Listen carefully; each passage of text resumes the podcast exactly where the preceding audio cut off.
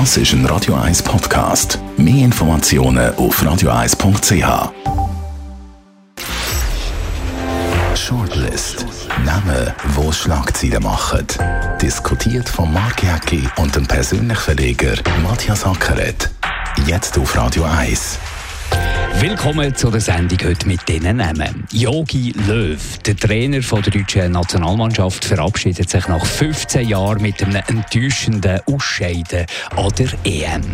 Jan Sommer, der Nazi-Goli, stoppt der teuerste Fußballer der Welt im Penaltyschiessen und wird so zum Nationalheld, wo Lust auf mehr macht. Und Viola Amherd, Verteidigungsministerin und der Gesamtbundesrat wollen die alte FA-18-Flotte mit 36 36 amerikanischen F-35 ersetzen. Also eigentlich hat sie alles richtig gemacht. Viola Amherd alles bis ins letzte Detail abgeklärt, alle Eventualitäten, das günstigste, das beste Angebot. Aber da kannst du wahrscheinlich machen, was du willst in Sachen Kampfflüger. Da hast du immer äh, wahnsinnig starke Gegenfront. Ja, natürlich. Und die, die nicht überkommen, da wird natürlich lobbyiert wie wahnsinnig. Geht um sehr viel Geld, da geht es um Milliardenbeträge. Ich glaube, wenn man es ein bisschen durchliest, sie hat es richtig gemacht. Sie hat den günstigsten genommen. Sie hat das voran genau geprüft. Und sie hat natürlich nicht, und da macht man ihr jetzt ein bisschen Vorwurf, nicht auf Politik Rücksicht genommen. Man hat gesagt, eben, die Europäer hätte man sollen berücksichtigen. Der Präsident Macron hat ja noch angelötet. Aber ich glaube, das wäre falsch gewesen, weil dann wären wieder die Amerikaner gekommen.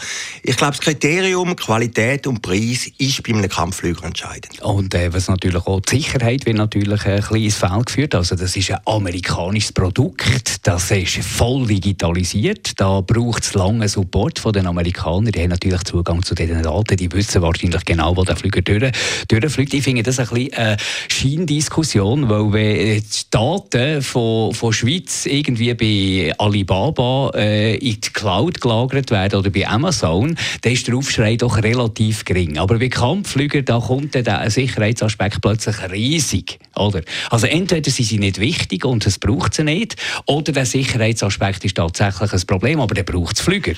Also beides zusammen, äh, beides zusammen geht nicht überein. Also das ist so ein bisschen eine Scheindiskussion, die Sicherheit mit diesen Daten. Ja, stell dir mal vor, der Trump wäre an der Macht gewesen. Also von dem her ist jetzt sogar die, die bescheidenere Variante oder der bescheidenere Aufschrei mit dem äh, Joe Biden.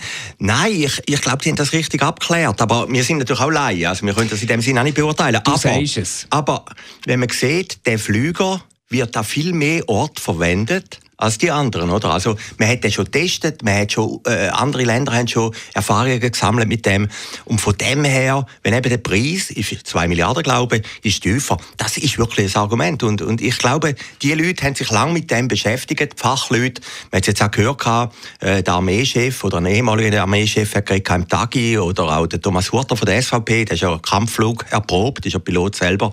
Die haben alle gesagt, das ist eine gute Wahl und von dem her muss man sich da auf Fachleute Aber das ist schwierig Schwierige in, dem ganzen, in der ganzen Kampfflügerdiskussion, und du hast das Stichwort gegeben, es ist wahnsinnig schwierig von außen, selbst äh, bei Kenntnis, die man aus den Medien hat, äh, da sich selber ein Bild zu machen und wirklich können abschätzen wie wichtig sind Kampfflüge grundsätzlich für die Schweizer Armee. Da heisst ja, das braucht es überhaupt nicht, sagen die einen, die anderen sagen, das braucht es, aber nicht so.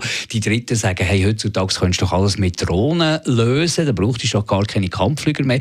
In dieser Diskussion habe ich auch irgendwie keine Meinung, weil ich einfach schlicht nicht kann beurteilen kann, braucht es Kampfflüger, braucht es so viele Kampfflüger, braucht es diese Art von Kampfflüger für, für äh, unser Land sicher zu halten oder nicht? Ja, schlussendlich kann man das Referendum machen, wird ja jetzt auch passieren. Aber also, das, wenn jetzt das vor das Volk kommt und das Volk würde jetzt sagen, nein, ja, dann kommt er natürlich ja, nicht. Ja, dann hätten wir einen Scherbenhaufen. Weil so schnell hättest du nicht neue Kampfflüger, weil dann müsstest du ja wieder das, das Verfahren von Grund auf machen. Und andererseits hättest du dann auch die F-18-Flotte, die offenbar, wenn, wenn das stimmt, äh, ein bisschen auseinandergeht, langsam. Ja, höchstwahrscheinlich schon. Aber ich glaube, wenn der Entscheid ist, wir haben eine Armee, dann muss man halt eine rechte Armee haben. Und wenn man halt sagt, man hat keine Armee, hat man keine Armee. Aber der, grundsätzlich hat man ja gesagt, und es ist ja auch, wenn man jetzt einen Zeitungsbericht kann glauben im Bundesrat ist er problemlos durchgekommen. Also, es hat keinen Widerstand gegeben gegen den Vorschlag von der Frau Amherd. Und von dem her muss man ja annehmen. Ist das so? Ja, die SP hat sich ein bisschen zurückgehalten. Ist natürlich noch ein relativ heikles Thema, aber sie haben keine Opposition gemacht dagegen.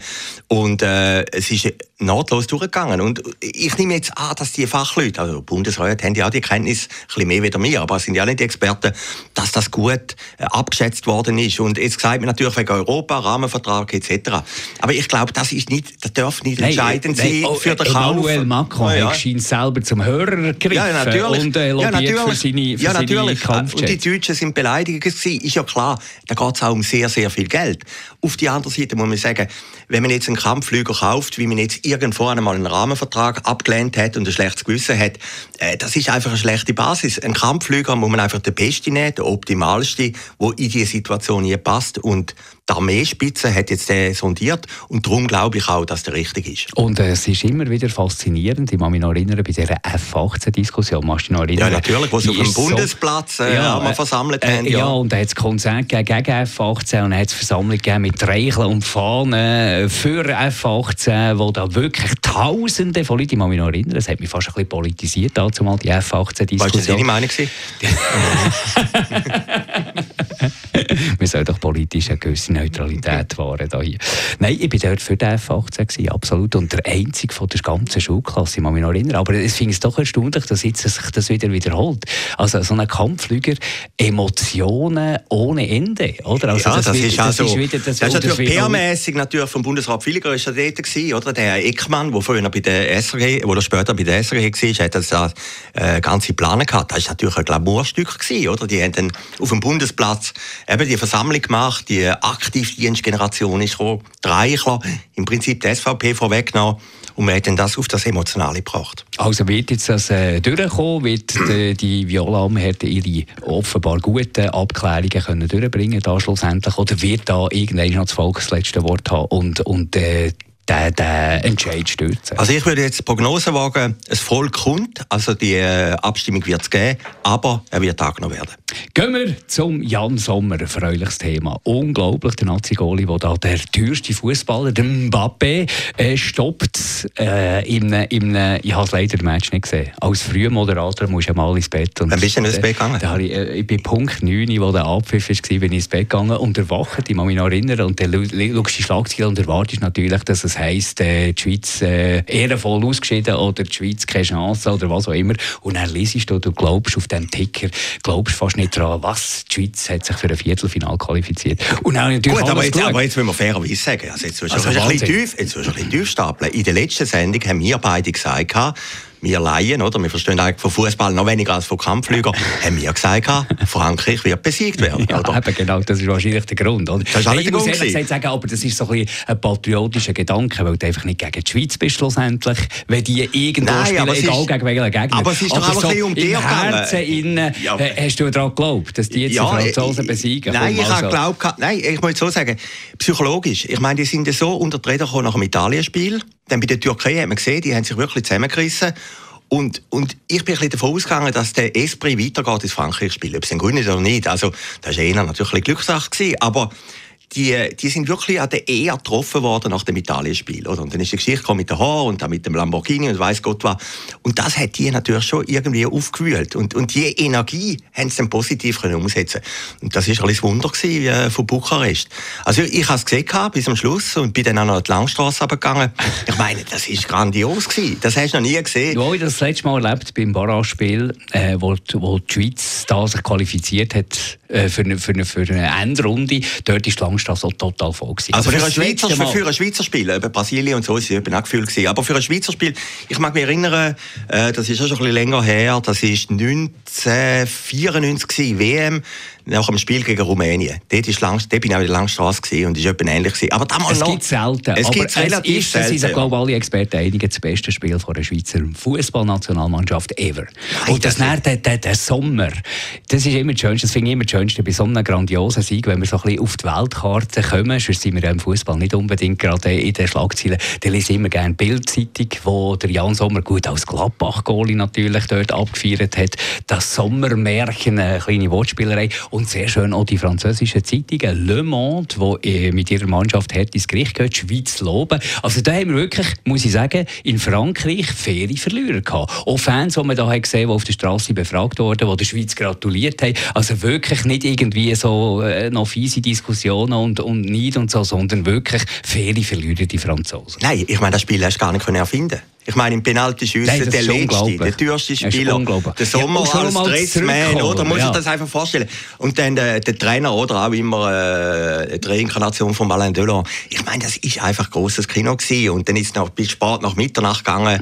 Äh, viel besser kannst du das nicht mehr machen. Hast also, du gesehen, das Interview von Wladimir Petkovic mit dem Rainer Maria Salzgeber? Ja, das war ja, ja, ein ein abgekühltes Verhältnis. Gewesen. Ja, nach dem Italienspiel hat das... Der Tagesanzeiger hat auch noch Kritik genau. gemacht und hat Rainer Maria Salzgeber kritisiert so weit würde ich jetzt nicht gehen. Ich meine, das ist auch in so einem Triumph ist es die Aufgabe eines Sportjournalisten. Und da gibt es wenige Sportjournalisten, die kritische Fragen stellen. Und er ist einer, der halt auch in so einem Triumph irgendwie mal, mal äh, da habe ich jetzt nicht die Kritik nicht begriffen. Nein, der, der, der Salzgeber hat einen sehr guten Job gemacht und macht auch einen guten Job. Aber sie haben, glaube ich, das Verhältnis ist ein bisschen trüb nach dem Italien-Spiel. Ja, und, das, und, und ist ja klar, wenn der andere natürlich jetzt plötzlich der absolute Triumphator ist, ändert dann auch ein bisschen die Rollen. Oder? Aber ich dort hatte, ist ja der Salzgeber im Gegensatz zu anderen Medien auch noch souverän gewesen. Er hat eben den gleich angeknüpft und, und nicht einfach alles über den Haufen geworfen. Und, und das, was gestern noch schlecht ist, war, ist heute alles grandios gewesen, trotz dem Triumph. Also ich, ich habe gefunden, er hat es gut gemacht. Oder Wladimir Petkovic bei allen Vorbehalten gegenüber Rainer Maria Salzgeber hat dort souverän, einigermaßen souverän äh, das Interview gegeben. Also ich habe jetzt Artikel im Tagi, wenn man jetzt das gelesen hat im Tagesanzeiger und dann verglichen hat, was wirklich passiert ist, dann sind schon äh, ein bisschen Kritik ein Differenzen gewesen, oder? Nein, der Salzgeber macht einen guten Job und ich meine, er ist eigentlich der letzte Sportkommentator, den das Schweizer Fernsehen noch hat und äh, von dem her ist das absolut professionell und ich, ich meine, muss ich einfach da vorstellen, vor zwei Wochen ist noch Italien gewesen, oder? Die Schweiz in einer Depression, alle haben gesagt, aber du darfst doch Jungs, das kritisieren, weißt, natürlich, das, das, natürlich, das, das, das geht mir ein bisschen auf den Keks in der ganzen Diskussion. Das eine schließt doch das andere nicht aus. Wenn du gegen Italien schlechte Leistung bringst, darf man doch das sagen. Und dann darf man halt da typisch schweizerisch bünzeln, okay, dann kann man halt gewisse Sachen kritisieren, die dort in der Vorbereitung meiner Meinung nach auch nicht optimal gelaufen sind. Und, und dann kommt der Triumph, dann äh, sind sie vielleicht auch angestachelt von dieser Kritik und zeigen es so allen, was die auf der Platte haben. Da darf man sich doch nicht freuen. Da muss man doch nicht irgendwie sagen, okay, äh, ich habe dort gesagt, da muss man doch nicht rasch aufnehmen, da kann man sich doch freuen. Ich verstehe das nicht. Das ist so eine komische Diskussion. Nein, aber es, ist doch aber es ist doch spannend, wenn man jetzt zurückerinnert, eben vor zwei Wochen, die Depression und jetzt die absolute Euphorie. Ich meine, das gibt ja nur den Sport. Das gibt es nur im Sport. Da gibt es nur im Sport. Und ich meine, wenn man jetzt an dieser Langstrasse war, in dem Nieselregen, an dem Mittwochabend oder äh, um Mitternacht und, und der Autokorso oder Tausende von Autos, die durchgefahren sind und gehupet haben, hat ja nicht mehr aufgehört.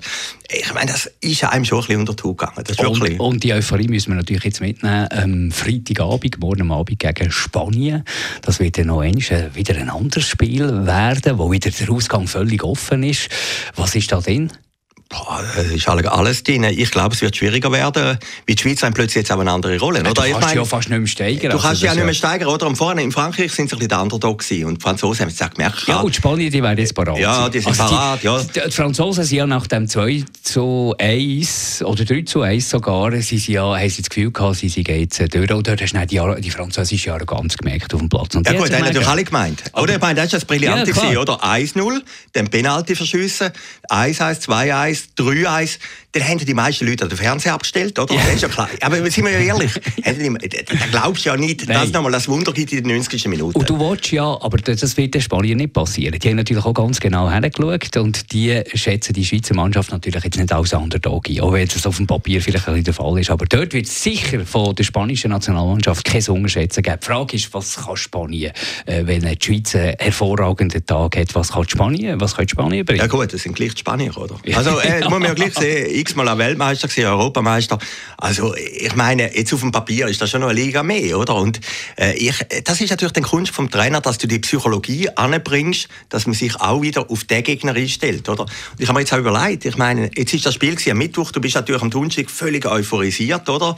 Hast natürlich auch das Gefühl, jetzt hast du allen gezeigt, denen, die dich immer kritisiert haben, und dann musst du dich wieder einstellen mental auf ein neues Spiel. Wie heißt das schön? Nach dem Spiel ist vor dem Spiel. Der Resultatentipp gleich noch? Noch für morgen Viertelfinal Schweiz-Spanien? Ja, ich glaube jetzt ehrlich gesagt, am Schluss gönnt Spanien. Also gut, dann bleibe ich bei der Schweiz als äh, Fußball-Nicht-Kenner und sage 2 zu 1 für die Schweiz am Schluss. Also, also schauen wir nächste Woche. Halbfinale, das wäre natürlich unglaublich. Das könnte das Ganze noch toppen. Und zum Schluss noch einmal Fußball, der Jogi Löw man hat ihm den Abschied irgendwie nicht, äh, nicht, nicht so gewonnen. Also er hat 2006 als Assistenztrainer hat er dort schon das erste Mal für ein bisschen Emotionen gesorgt, ist Weltmeister geworden, ja dann schlussendlich auch noch. Und jetzt das Ausscheiden von dieser Mannschaft, also so einen Abgang wünscht man einem Jogi Löw nicht, weil wir natürlich als Schweizer auch noch ein bisschen Bezug zu ihm haben. Ja, ich habe ihn auch gesehen auf der Breite in den 80er Jahren, oder? Ist er der beste Spieler vom FC Schaffhausen unter Rolf Ringer. Also muss ich, der ist ja sozialisiert worden in Schaffhausen.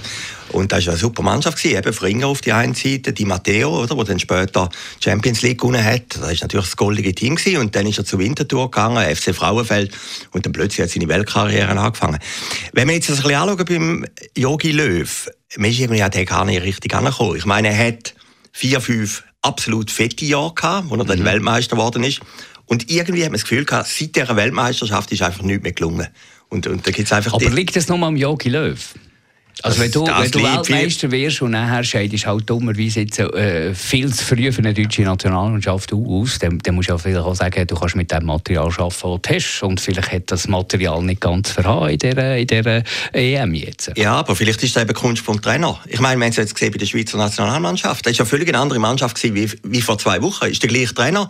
Und dann muss ja der Trainer irgendwie die motivieren und, und, und Überlegungen machen, wie gestalte ich das Spiel? Das, das ist ja Genialität vom Trainer, oder? Und, und der, der Löw ist höchstwahrscheinlich noch am Weltmeistertitel wie gesättigt gewesen, oder? Er hat ja, hat ja alles erreicht, oder? Und ich vielleicht auch nicht mehr als Spieler angekommen, oder, oder, oder auch selbstherrlich. Ich habe irgendwo gelesen, er nehme ja keine Ratschläge auf, keine Kritik. Ja, aber das ist, ist ja, ist ja so klar. Bisschen, ah. Ja, ja, klar. Aber ist ja, er sagt ja, ich bin Weltmeister geworden. Sagen ja, ja, ja, natürlich. Aber Nein, ist irgendwie in einer Sportzeitung sogar gestanden. Aber, aber der Punkt ist, er hat einfach keinen Erfolg mehr gehabt. Und, und ich finde das noch interessant, wenn man jetzt einfach die, die Jahre vom Löw anschaut. Er ist ja praktisch gleich lange im Amt wie Angela Merkel, oder? Er hat gewisse Parallelen. Dass irgendwann einen Bruch hat, wo ihn der Erfolg verloren hat. Aber er war immer konstant gewesen. Äh, ob er jetzt im Triumph war, ob er Weltmeister ist worden oder ob er jetzt ausgeschieden ist, man merkt emotional nicht einen grossen Unterschied. Also er ist nicht einer, der abhält, aber schon nicht einer, der sich ganz am Boden lässt. Also Nein, dem her immer, ein ausgeglichener Typ. Ist immer gut gestrahlt gewesen, oder? Ja, ist ja, gut, gut, gut, gut. Genau, genau.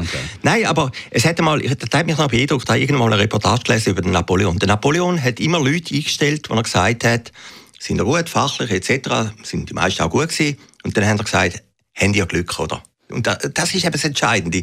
Hat einer das Momentum, dass er im Prinzip eben, was jetzt passiert ist mit den Schweizer, im letzten Moment günscht. Oder einfach das, das ist ja etwas Irrationales, etwas Unerklärliches, oder? Und, und beim Löw ist das verloren gegangen. Seit 2014 hat er das Quäntchen Glück nicht mehr gehabt.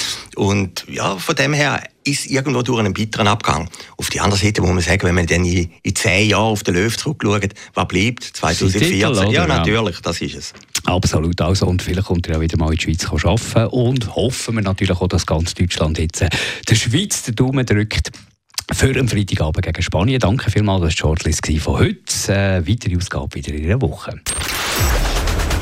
Shortlist mit dem Mark Jäcki und dem Matthias Ackeret. Zum Nachlesen und Abonnieren als Podcast auf radioeis.ch.